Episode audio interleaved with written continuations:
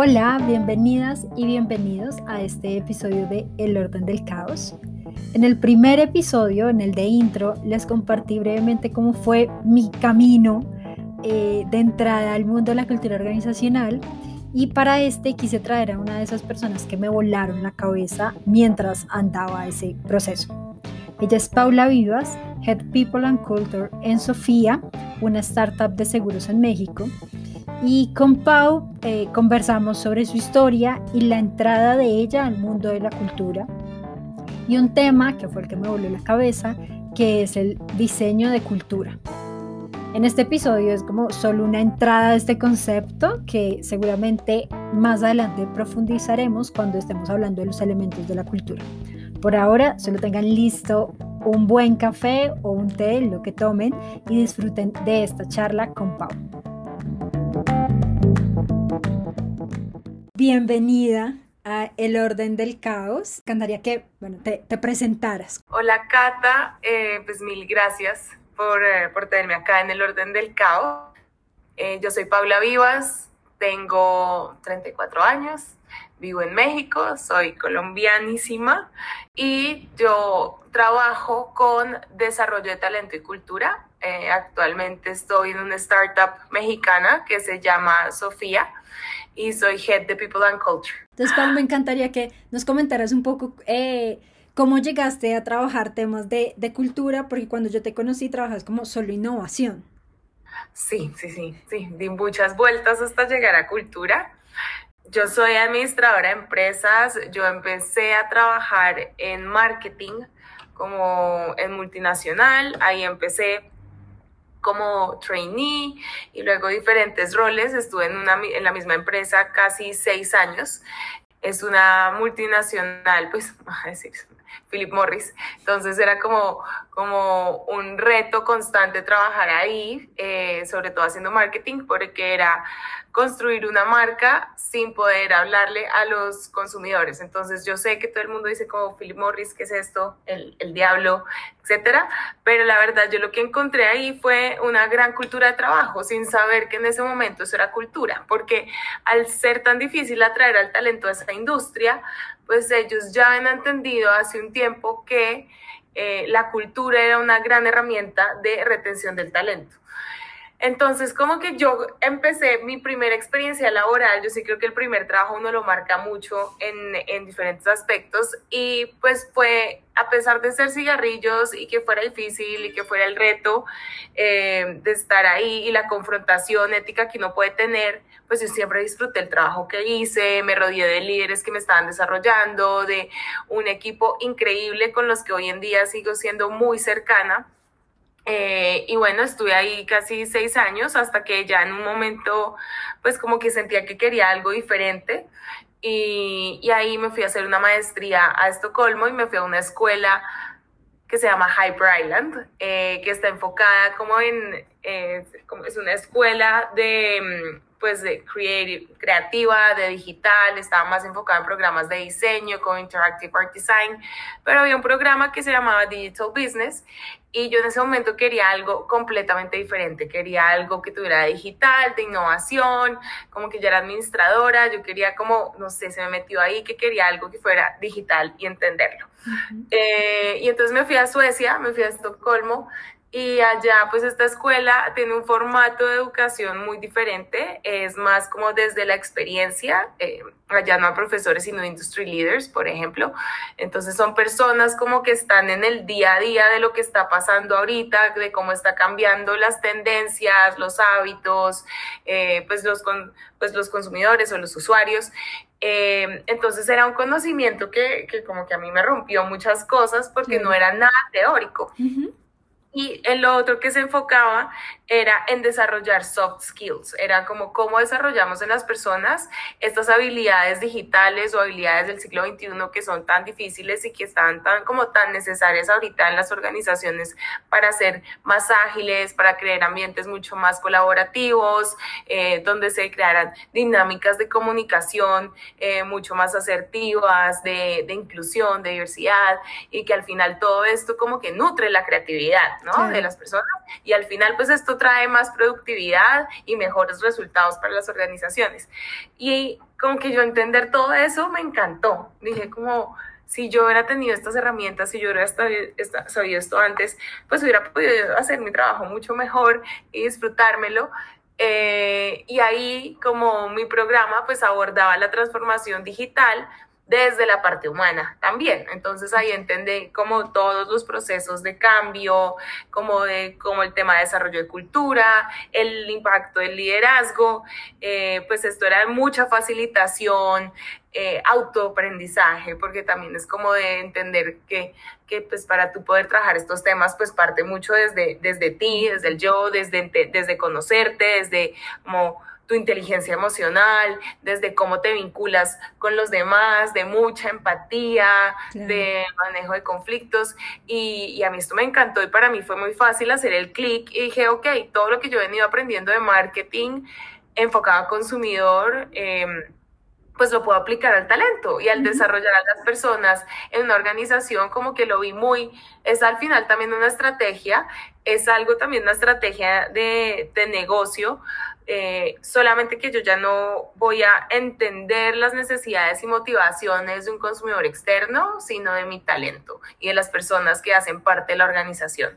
Y, y así empecé como que ya este cambio, después tuve la oportunidad de irme en unos proyectos internacionales, eh, después de Estocolmo estuve en, en Tokio, en Silicon Valley y en Londres, entonces ahí hice diferentes proyectos con equipos diferentes, cada proyecto pues era un reto diferente, pero ahí como que pude aplicar todos estos skills que había aprendido en, en Hyper Island eh, y me sorprendió, yo decía, me fui a trabajar a Japón sin saber japonés, sin conocer la cultura. Ellos además el inglés lo hablan, pues es muy, muy chistoso porque pues, es muy diferente, pero era ir y entrar y, y como entender la cultura también japonesa en un lapso de un mes y los resultados que teníamos de los proyectos fueron buenísimos, porque entonces como que ahí tú logras un poco abstraerte, tomar perspectiva, ser mucho más objetivo, tener conversaciones asertivas, que yo creo que eso nos falta muchísimo. Em, y bueno, como que además de estar con un equipo completamente diverso, éramos un sueco, una danesa, una japonesa y yo trabajando con japoneses, hicimos cuatro proyectos en un mes, entonces además la velocidad del el delivery que estábamos teniendo eh, nos sorprendió a todos, wow, entonces ahí como dijimos, cuando uno puede crear una gran dinámica de equipo y crear realmente una cultura sólida de trabajo, pues este es el tipo de resultados que llegan. Y, y, bueno, y ahí después el de Silicon Valley fue otro tema de investigación, como que ahí también rompí muchos mitos, después el otro en Londres. Eh, el caso es que terminé volviendo a Colombia en 2017 y, y ahí fue cuando nos conocimos, que, como quiero emprender, quiero traer este conocimiento acá a Colombia, quiero volver, pues porque claro, hay muchas oportunidades de quedarme afuera, pero dije, no, o sea, de verdad Latinoamérica siento que tenemos todo el potencial y están todos los problemas por resolver, quiero traer este talento allá. Eh, pero emprender me pareció durísimo. Debo decir, y, y ahí, y yo, claro, lo que yo no sabía era que esto era temas de cultura y talento en ese momento. Digamos, como que yo lo enfoqué más por innovación. Entonces ahí fue que empecé con Erika con estos temas de innovación y claro, cuando también tú empiezas a emprender, esto es una propia iteración y como que conceptualización de muchas cosas y ahí fue que dije, esto no es lo que quiero realmente. De ahí entonces trabajé como freelance con consultoras, todas en, en temas de, de innovación, eh, algunas en temas de transformación digital, eh, pero no había mucho de transformación digital enfocada en lo humano en Colombia en ese momento, en Bogotá, esto era año sí, 2017, y después de eso me salió un trabajo en Grupo Argos, eh, y en Grupo Argos estuve en un rol de HR. Entonces ahí fue que entendí cómo este detrás de cámaras, ya empecé a entender este, como los temas de, de recursos humanos, era un rol que se llamaba líder de innovación de talento, entonces como era muy cool porque era entrar a actualizar todos los procesos de talento para hacer como más atractivo al talento joven. Em, y entonces ahí como que eso a mí me hizo como darle mucha más amplitud a, estos temas, eh, pero pues ahí también digamos que entré a, a, vivir lo que es como ya una cultura tan establecida, ¿sabes? Como una cultura, digamos, como muy tradicional, eh, una cultura, pues, esto es eh, Medellín, que es muy, pues somos diferentes a Bogotá, obviamente, como muchísimos aprendizajes, pero sobre todo como que ahí me di cuenta del rol que tiene el liderazgo y cómo influencia en la cultura y que realmente esto no es un tema de un cambio de una persona que llega a crear unos nuevos procesos eh, y traer algo como de, no sé, de dinamismo, sino que si estos cambios que uno quiere hacer no están como permeados de arriba hacia abajo, ¿sabes? Y si el líder no es ejemplo de, de esto, pues la gente nunca va a abordar el cambio, pues porque la gente no va a hacer lo que no ve.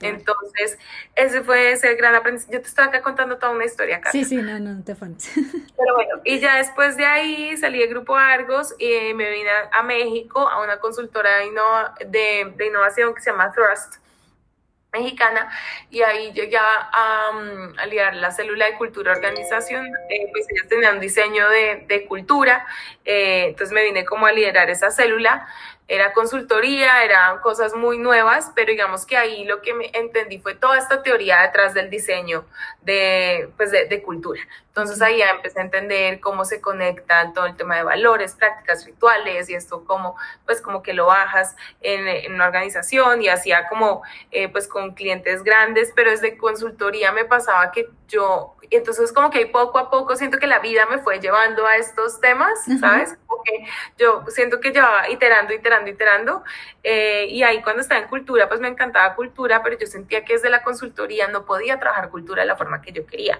porque sentía que como que hacía este diseño y me quedaba la duda si lo iban a implementar, porque, porque, porque cultura es algo muy profundo, como es, es muy intangible y es muy difícil de entender, pero, pero pues tú estás definiendo comportamientos de una organización, tú estás definiendo cómo el liderazgo, tú estás definiendo cómo se toman decisiones, tú estás ahí como incluso cómo se aborda el conflicto, o sea, temas que son muy sensibles que necesitan que uno esté ahí, presente, eh, y que creas confianza eh, entre las personas, pues porque es como que esta señora ni me conoce, que va a llegar a decirme que mi cultura tiene que ser esto. Que tengo que hacer X o Y cosa.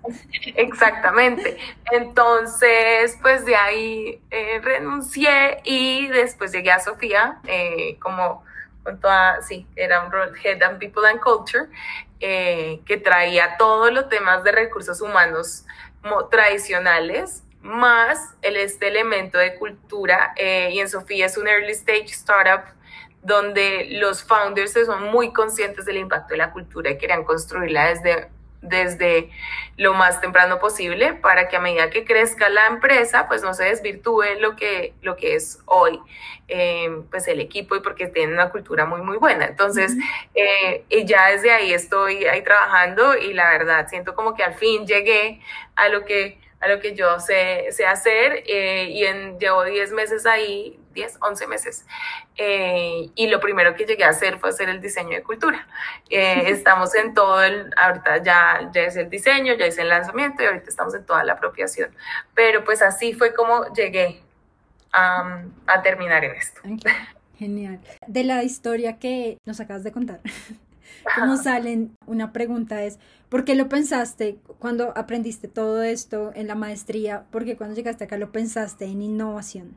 Yo tengo algo que me, me, me estruja la cabeza y es que todo el mundo habla de innovación y hay como muchas cosas de innovación, pero para mí la innovación es una respuesta a la cultura. Entonces, y, y he tenido ese choque, no sé si yo estoy mal o lo estoy tomando como muy, pero cuando lo, lo, comenzaste, como lo comentaste, dije, creo que esto es algo de lo que yo siento, porque no quisiera trabajar innovación, pero todo el mundo pide innovación. Sí, o sea, yo creo que como que sí, para, para poder ser innovador necesariamente tienes que trabajar cultura. Eh, lo que yo siento que a mí me pasó es que yo me estaba yendo tal vez más como por los temas de saber, mi maestría tenía que ver con transformación digital y estaba muy enfocada a temas de negocio, yo era administradora, eh, sabes, había estado en marketing y entonces como que para lo que a mí me parecía que tenía como más sentido dentro de lo que pues yo había estudiado mi experiencia, eh, como que me parecía el camino más lineal, era pues trabajar con innova pues era, era innovación y hacer como proyectos solamente, y entonces dentro de innovación tú sabes que caben muchas cosas, entonces hacíamos como incluso como... Eh, de modelos de negocio eh, o incluso hacíamos como de procesos, no sé, como proyectos que tuvieran como incluso campañas de comunicación, eh, estructurábamos como diferentes service design también terminé haciendo un momento o como incluso experiencia de como mapeos de experiencias de usuario, entonces como que todos estos temas como terminan cayendo ahí. La verdad yo creo que fue sí, o sea, realmente fue innovación, no porque lo pensara mucho, sino porque yo creo que yo salí como que con la mente tan abierta y también como tan confundida de, ¿y ahora qué hago? Porque es que no quiero irme a trabajar, no quiero volver a, sí, yo algo decía, era como no quiero volver a una multinacional, creo que yo ya no quiero mercadeo. Pero entonces, ¿ahora qué? Y en esos momentos, cuando estás en ese ahora qué, ¿qué ¿sabes? Y en ese momento nadie hablaba de, cultura em, como, o sea, o sea, hablaba como unas, como algo como muy, no sé, por encima, pero también lo veía como una manera como que no, o sea, no es la que yo quiero trabajar cultura.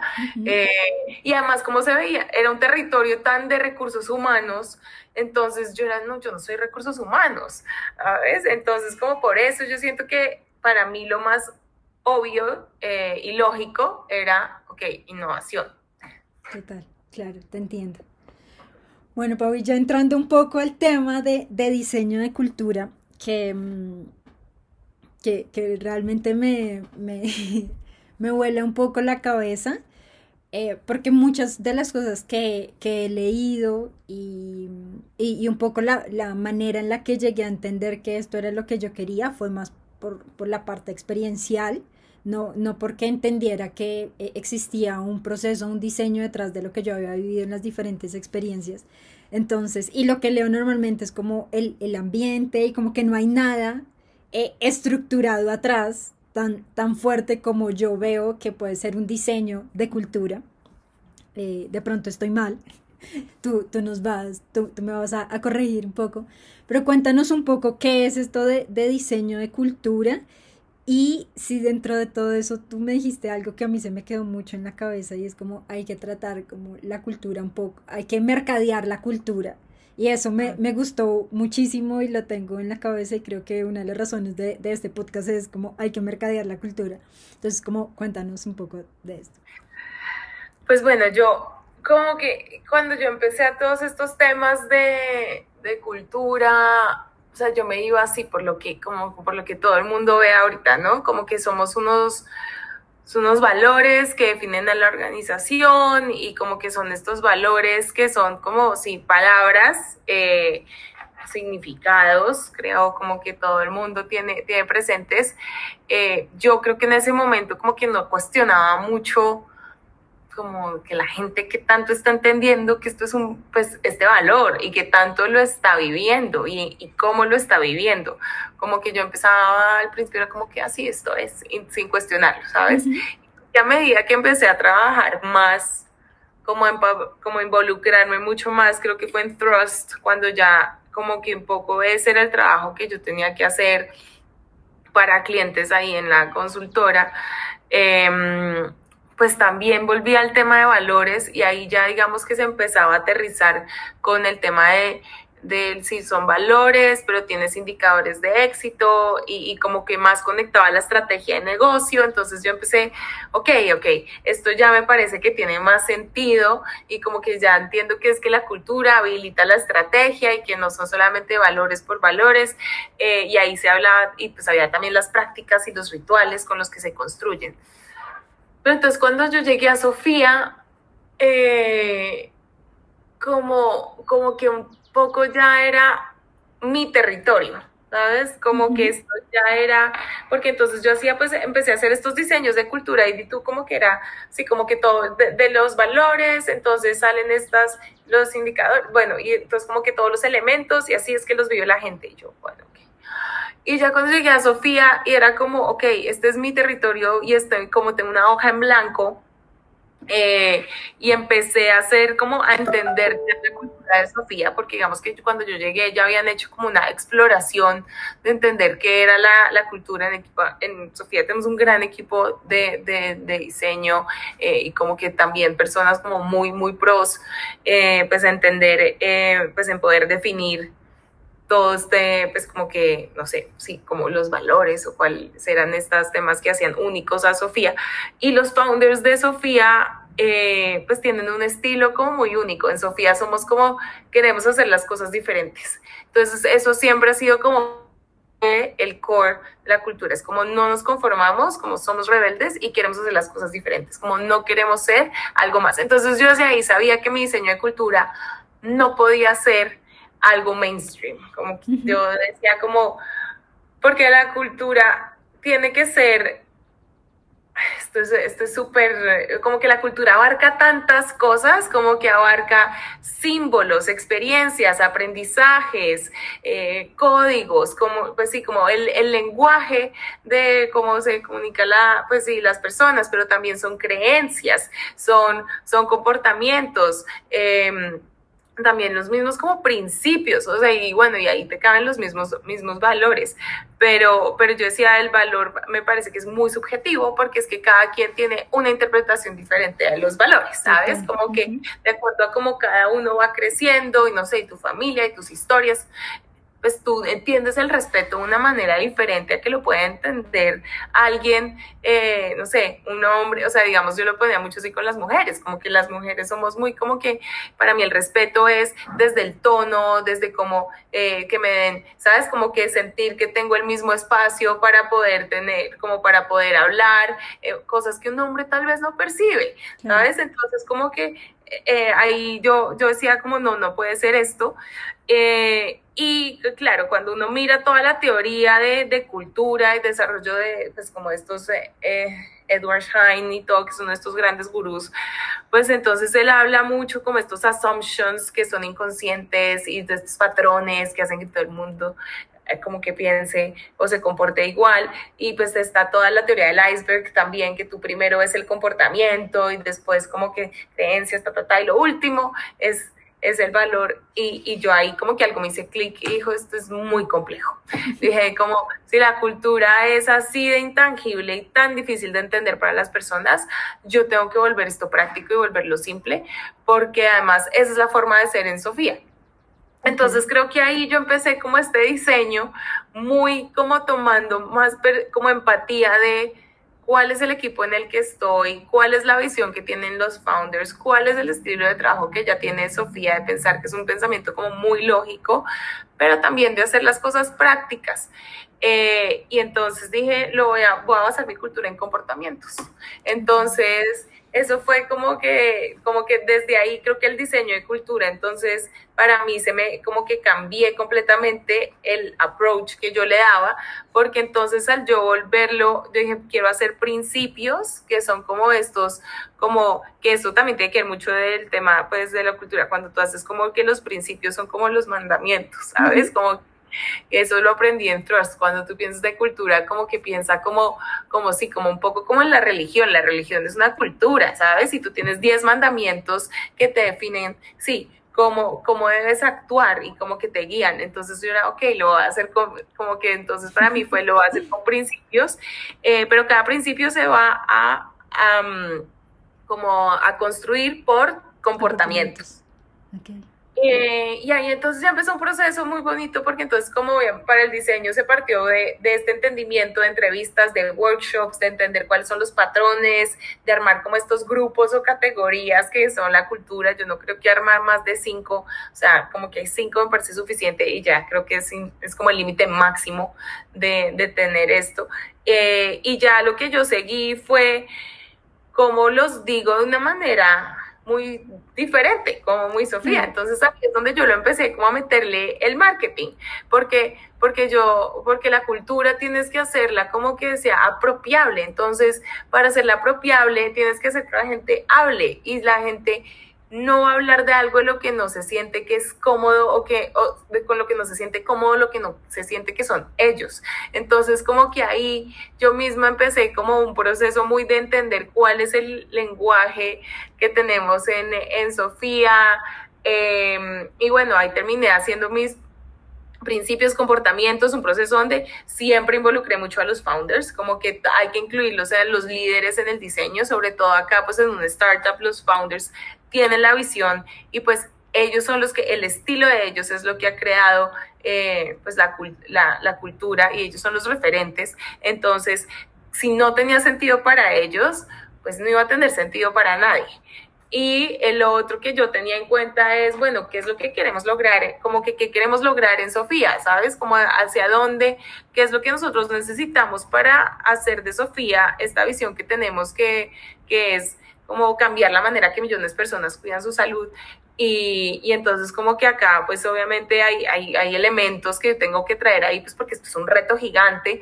Entonces como cómo traigo eso a la cultura. Y el otro tema que yo quería incorporar en el diseño era, ok, ¿qué es lo que es importante o qué diferencia Sofía del resto de empresas eh, y que lo reconoce ya el equipo? Entonces como que tenía que traer como esos tres, como founders, qué es importante para el equipo y cuál es la, y, como que la estrategia de, de, Sofía. Y, y, con eso creé estos cinco. Entonces, claro, esto es un proceso difícil, o sea, no va a decir que esto es una cosa de que ya. De un día para otro. Esto es mucho análisis, mucha introspección, como de verdad entender muy bien, hacerle mucho sentido a los códigos y a esos comportamientos que tú ves ahí, porque entonces lo que debes lograr del diseño es que que todo esto como que está rounded, como que me reúnes todo esto y no puedes incluir todo, o sea, hay, que hacer edición y al final, pues porque la gente llegue y se aprenda todo esto, pues terminamos con cinco, cinco principios eh, y tres comportamientos para cada uno después se pasó al management team, iteraciones que tuvimos y bueno, pero así fue mi diseño, así como que terminó siendo este diseño. Entonces nosotros, o sea, si algo después te cuento, pero bueno, entonces para, para uno que es muy de la forma de pensarse de Sofía es We are first principle thinkers y esto es algo que pues tres son matemáticos, entonces esto es algo como muy de la estructura lógica. Eh, de, de, una persona, de un matemático, que es como demostrar un teorema. Yo digo eso siempre, yo me siento que acá yo tengo que, pero es uno de, entonces los comportamientos son challenge tradition, dare to make it different. Eh, los voy a decir en inglés porque tenemos todo en inglés en Sofía. Eh, el otro es eh, break down the problem, identify root factors and address them. Entonces es como que de verdad lo más importante es entiende ese problema, pártelo en pedacitos eh, entiende esa raíz y ya, y resuélvelo. Eh, y el otro es have intellectual humility. Y ese tiene que ver mucho con que en Sofía ah, te van a cuestionar siempre todo. Como que acá, ¿verdad? El cuestionamiento es como que queremos retar el status quo y queremos hacer las cosas diferentes, queremos cambiar la forma en que la gente cuida su salud eh, y cómo los seguros funcionan acá en México. Eh, pero pues para eso obviamente uno se da, que te das cuenta que pues no soy el único que tiene, no tengo una verdad absoluta y nosotros no queremos crear como que nosotros queremos como que la meritocracia sea de las ideas y no de las personas. Entonces, eh, de eso parte como este de intellectual humility y es que te abras a entender otros puntos de vista. Entonces, por ejemplo, ese es un principio con tres comportamientos y así van los otros cuatro. Oh, no, qué, qué genial, porque no salían muchas cosas de mi cabeza. La primera Em, es que, no sé, yo a veces tengo el, el, sentir, la sensación de que en cultura se quiere abarcar como un montón de cosas, pero tú estabas diciendo como yo decidí basar la cultura en comportamientos. Entonces eso también siento que a uno cuando está trabajando cultura, quiere comenzar a trabajar cultura, como definir en una sola cosa, puede también em, ser poderoso para construir algo fuerte sin tener que estar como abarcar medio medio mundo y ese poquitón de conceptos que, que, que siempre salen. Es que yo siento que es como tan compleja, eh, de verdad es algo tan complejo y es tan intangible. O sea, realmente cuando tú empiezas a leer y leer la teoría, yo solamente decía, claro, esto lo voy a entender yo, porque, pues porque esto es como un pensamiento muy abstracto. Pero cuando tú llegas a explicárselo a la gente, pues todo el mundo como que no le hace sentido, porque es que le estás hablando en un idioma que, ¿sabes? Como que le estás diciendo unas cosas que son como de qué, como así que esto, como que influye en cómo nosotros comportamos y define que, o sea, hay gente que lo entiende, no va a decir que no, hay gente que lo entiende, pero lograr que todo el mundo tenga un mismo entendimiento, eso era lo más. Entonces yo decía, yo tengo que simplificarlo y yo sí creo que para tú llegar a simplificar algo o hacerlo así de simple es porque lo entiendes muy bien, ¿sabes? Entonces como que sí había mucha como dice, sí, como de seccionar y de construir muchas cosas de, de, de, cultura y como sí, lo que yo decía, ok, de lo que yo he visto y de que yo tenía experiencia, la gente como que se queda con esto, ¿con qué puedo construir cambios? Con lo que la gente ve todos los temas como de cambios de comportamientos, como change management, de, eh, pues como, perdón, todo el tema de change management estaba basado en cambio de comportamientos. Entonces, por eso fue que yo terminé esto, lo, los voy a hacer. y lo otro que decía de la mercadeada es que yo le metí mucho en como una parte emocional cuando lo lancé. Entonces yo le hice hicimos ilustraciones para cada uno de los principios. Entonces, como que sí hay un elemento visual y digamos que eso va muy en línea también con la misma marca de, de Sofía. Entonces yo, o sea, la marca de Sofía es así, entonces al ilustrador, a nuestro diseñador me ayudó a hacer eh, los, pues como que estas ilustraciones, eh, hicimos unas tarjetas como estas trigger cards, pero las hicimos así como basados en la cultura, entonces como que para que la gente se hiciera preguntas y se cuestionara y entendiera, como que interiorizara mucho más esto y pues tuviera herramientas obviamente para saber cómo, cómo usarlos. Eh, les hicimos una con las ilustraciones, le enviamos al equipo una ilustración a, a todos a su casa para que la tuvieran, como un welcome kit de lanzamiento, pero pues de cosas que eran muy del equipo, o sea, la emoción del equipo con las ilustraciones era increíble. Hicimos emojis porque en Sofía tenemos todo con emojis, ponemos emojis para todo, cada persona tiene su emoji, entonces pusimos, hicimos emojis de cultura, entonces como que las comunicaciones así por Slack, entonces cuando es algún, cuando ven reflejado algún principio ponen el emoji. Eh, entonces ahí está también esa parte de traer estos otros elementos y que la hagan divertida también y le meterle la parte emocional y no solamente algo como medio aburrido que por lo general pasa con cultura. Total, sí, como ladrilludo. Y, y, veo que cuando lo armaste también lo armaste de una, de una forma muy, em, muy Sofía, eh, y creo que eso respeta mucho lo que es la organización, ya, así sea una, dos personas, como respetar lo que ya existe, eso también como que facilita a que, a, que se pueda entrar de una manera mucho más, más sana. Sí, sí, sí, y digamos, me acuerdo que cuando estábamos definiendo como, como cuál es el éxito de esto, yo decía como que la gente lo entienda, o sea, que de verdad, que cuando yo presente esto, la gente diga como, sí, eso somos, y que no me digan como, ¿qué es esto? ¿Qué, como, qué onda? ¿Qué, qué, qué? No, que estás loca. Eh, y realmente esa fue la respuesta. Me acuerdo de alguien que dijo como, pues nada, esto me sorprende, entonces supongo que es algo bueno. Sí, sí, qué, qué genial. Porque algo que, que he aprendido también es como que no, no hay que crear como desde cero, sino eh, sacar lo que ya existe y mostrarlo y empezarlo como a, reconocer. Y creo que eso es algo que hiciste, digamos, con lo que escribieron ahí, creo que fue lo que, lo que tú hiciste.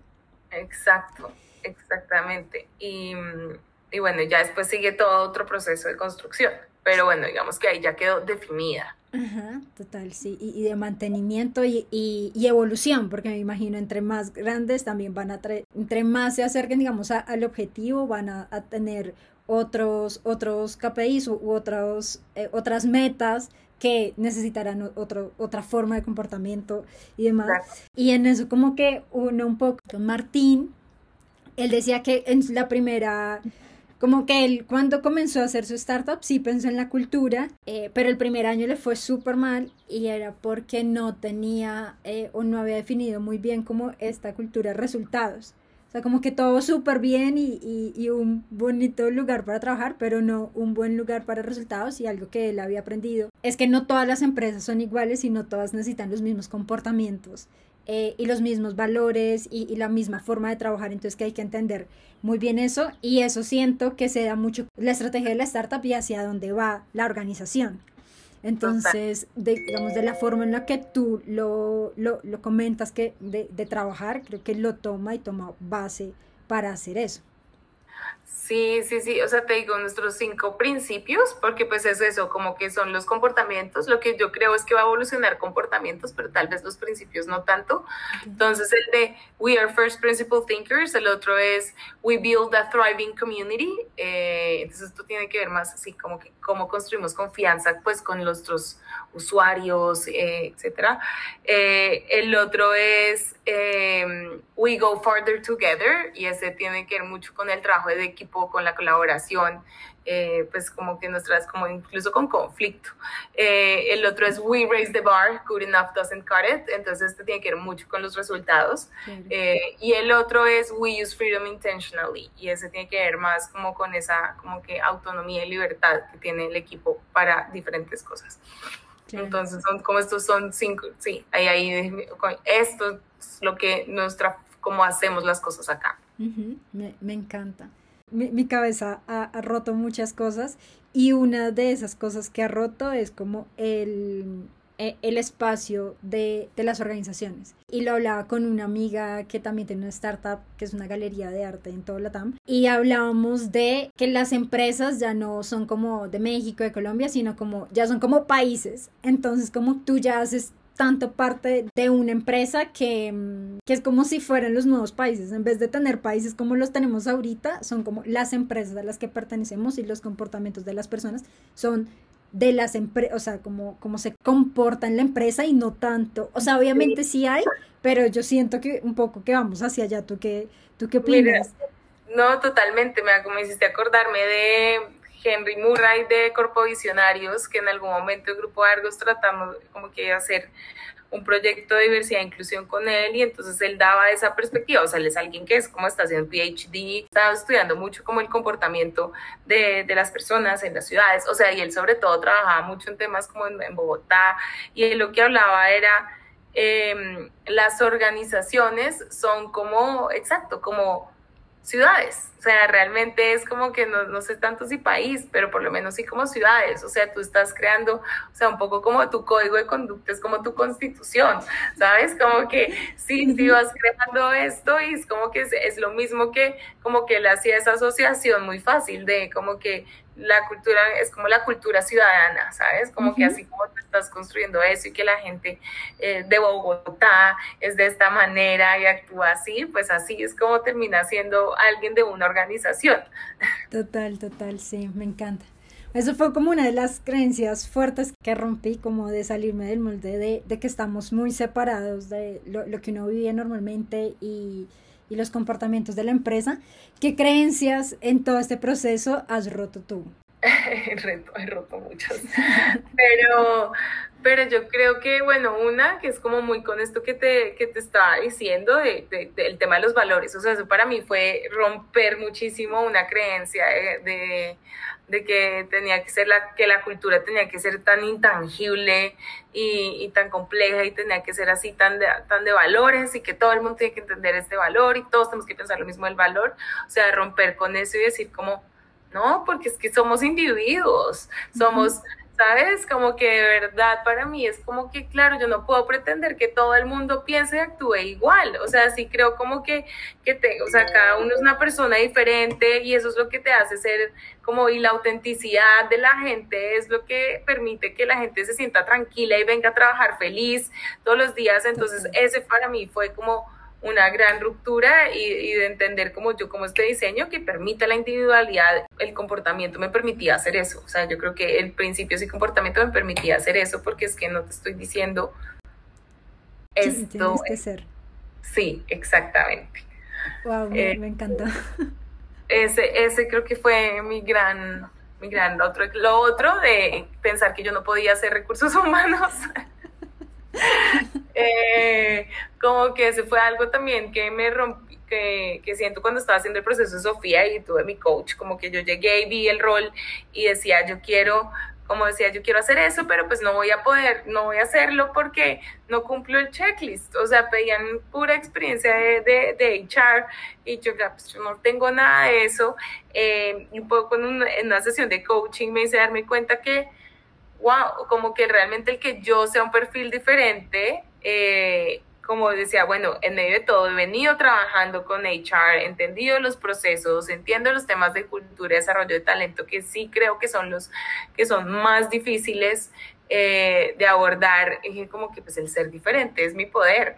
Eh, muy alineada a lo que es Sofía. Muy alineada a lo que es Sofía, exacto. Entonces dije, pues sí, pues lo voy a hacer, lo voy a tratar. Y claro, y al final quedé yo. Eh, y entonces en todos estos meses me he estado dando cuenta de yo también puedo aprender esto y tengo los elementos, entonces yo creo que una gran creencia como que he roto es, y creo que nos pasa mucho a las mujeres de querer ser siempre perfectas y que hacer, hacer las cosas súper bien y, y, y un poco es de, yo también tengo como que cree en tu potencial, ¿sabes? Como que cree en el potencial y en que puedes hacer las cosas eh, y pues te vas a equivocar, obviamente, pero creo que él precisamente el, no, el no sabérsela uno todas, lo, sí lo pone en un estado de apertura y de aprendizaje, eh, como que, que, que ayuda a que obviamente logres hacer las, las cosas, ¿sabes? Como que no sí. vengo con sesgos, entonces eso me pareció increíble, como que digo, en medio de todo esto está mejor no saber. Sí, sí, porque uno puede como experimentar mucho más sin miedo. Exactamente, exactamente. Y, ya, y, y, sí, ver que uno sí puede ser uno y que se puede permitir, pues como es como el no saber. Uh -huh, me encanta. Y en, en, en, esa misma línea un poco, eh, ¿has tenido algunos fracasos que, que digas, pucha, y, y has aprendido sobre eso? Mm, o sea, pues, no, no, no ha sido de Sofía, pero siento que sí, de, de antes. Un gran fracaso que yo siento que tuve fue el como que no haber entendido el impacto del liderazgo antes. Siento que, que, como que de verdad me la pasaba dando muchas vueltas en diseñar y en querer hacer cambios y como que un gran fracaso y una gran frustración ahí fue darme cuenta de que hay cosas que no dependen de mí como en estos temas de cultura y que el fracaso creo que era creo que era muy romántica, ¿sabes? Como que yo creo que una parte fue como salir del romanticismo. No siento, eso es raro porque no siento que ha sido un creo que va más con la parte de la creencia, pero es que creo que el haber entendido eso fue una suma de muchos fracasos. Claro. ¿Sí me entiendes? Uh -huh. Como de, de verdad de mucha ingenuidad. También creo eh, y, de pretender que solamente con escribir algo en un papel las cosas iban a, a darse. Te entiendo, lo, lo, de romantizar, porque sí es a veces muy complejo como tratar de, de, de poner tan simple lo, lo, que uno quiere trabajar y, y más con los líderes que digamos ellos te lo piden, o sea, creo que un líder te compra si tú realmente le, le muestras un resultado que le va a funcionar a él. Y eso a veces es, complejo en cultura. Eso te iba a decir, o sea, cultura, es que yo no sé si eso es otra, también sumando las creencias, pero cultura es un tema de negocio, ¿sabes? Y yo creo que entonces cuando yo antes era muy que este lado felicidad, el romántico y todo esto, y era pues obviamente que no les estoy hablando en su idioma, porque al final lo que necesitan es como cómo esto me va a traer resultados, cómo esto me va a hacer crecer mejor mi empresa, cómo esto realmente, o sea, demuéstrame que el tener una buena cultura realmente se va a traducir en que vamos a hacer más cosas y mejor en, en menos tiempo una decisión también que decidí tomar es no quiero evangelizar cultura, quiero llegar a un lugar donde entiendan ese impacto y entonces así yo pueda empezar, o sea, creo que ese es otro. Eso es un buen aprendizaje. Eso es otro gran aprendizaje, exacto, como que yo dije, quiero llegar a un lugar que entiendan cultura, no es de la parte romántica, es del impacto que tiene. Eh, no quiero evangelizar, uh -huh. porque, porque sí, creo que estoy tan, porque sí, no, no, mi personalidad no tiene la paciencia para la evangelización, creo. Yo soy una persona que necesita hacer y mover y el movimiento y construir y crear. Eh, y eso como que me di cuenta que a mí me, me como que me me frustraba tanto que me llevaba a unos estados como muy, no sé si son oscuros, pero de verdad como que me desmotivaban completamente. Va una pregunta, ¿cuál fue el regalo que siempre quisiste y nunca recibiste? No sé, no sé, creo que qué regalo, no, no lo tengo claro, Cata. O sea, no, no, no tengo así como un recuerdo de algún regalo que, que no haya llegado. Creo que siempre me, o sea, creo que lo que pasaba era que yo hacía una lista de mil regalos eh, y me llegaba uno, pero pues me llegaba el que más quería. Entonces, como que no. No, no sentiste esa, esa frustración de mi regalo. Porque mis papás ahí lo hicieron muy bien. Era como, no te llegan los 10, pero te llega ese. Ah. Eh, sí, y pues sí, igual creo que yo, sí, como que solo me acuerdo mis regalos como hasta los 7 años, ya, o, antes de eso, ya de en adelante creo que... Ya, ya, ya pasan, ya pasaron desapercibidos. ¿Cuál es una película o serie que ves pero que nunca recomendarías? Uy, tengo varias. ¿Cómo? que son como estos, como, yo no sé, como guilty pleasures, que como que hago viendo estas cosas, como una que me vi hace poco, eh, que se llama The Bold Type. Eh, mí me la vi. Nunca la recomendaría, pero pues me, divertí muchísimo viéndomela. Nunca la recomendaría, realmente. Sí, te entiendo. ¿Cuál es tu signo zodiacal? Géminis. Géminis con ascendente Leo, luna en Escorpio. dicho. Eh, ¿Cuál es tu prenda favorita? Em, una camiseta blanca. Básica. Básica, ah, sí una camiseta blanca básica, cuello, sí, cuello, cuello en B, ya, sí. Listo. Algodón, sin nada, sin nada estampado. Listo. Y ya, ahora sí, última, ¿cuál es tu trago favorito? Uy, mm, mi trago favorito, o sea, pero como el alcohol o cóctel, o sea. Em, el que quieras bueno, te voy a decir los dos, como trago el, el mezcal, como que realmente acá he desarrollado un gran gusto, sí, por el, por el mezcal, eh, y otro, eh, sí, y el whisky también me gusta. Bueno, y el trago, el eh, Moscow Mule. O sea, me parece increíble. No soy de cócteles, pero ese es el único que, que de verdad lo disfruto.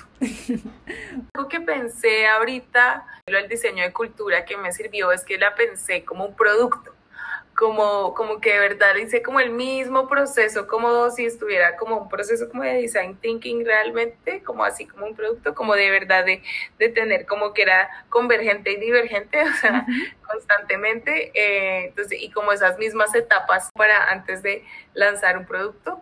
Eh, creo que eso también puede ser algo que pueda ayudar a todo el mundo que quiera estar trabajando en diseño, en diseño de cultura. Eh, y yo creo que lo otro es eso que en algún momento lo tocamos, pero sí es entender que esto no es algo estático eh, y que realmente como que tienes que tener, como que darte cuenta que ah, un diseño de cultura no va a ser, no queda escrito en piedra y, y como que al final, así como, como que tu, cultura tiene que evolucionar a medida que va evolucionando la organización y a medida que va llegando nuevas personas a la organización.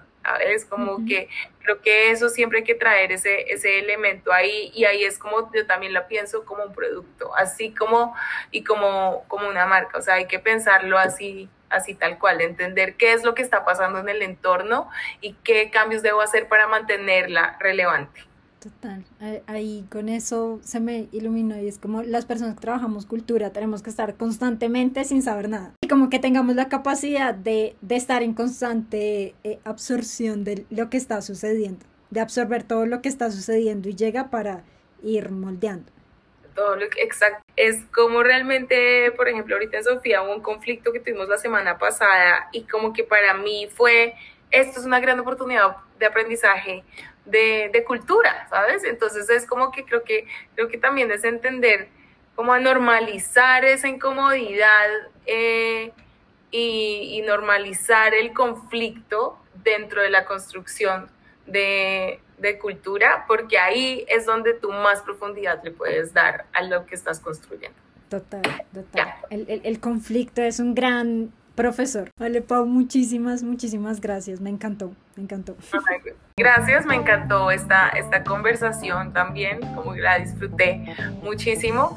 Un abrazo. Espero hayan disfrutado de esta conversación con Pau y que hayan sacado varios elementos para experimentar dentro de su organización.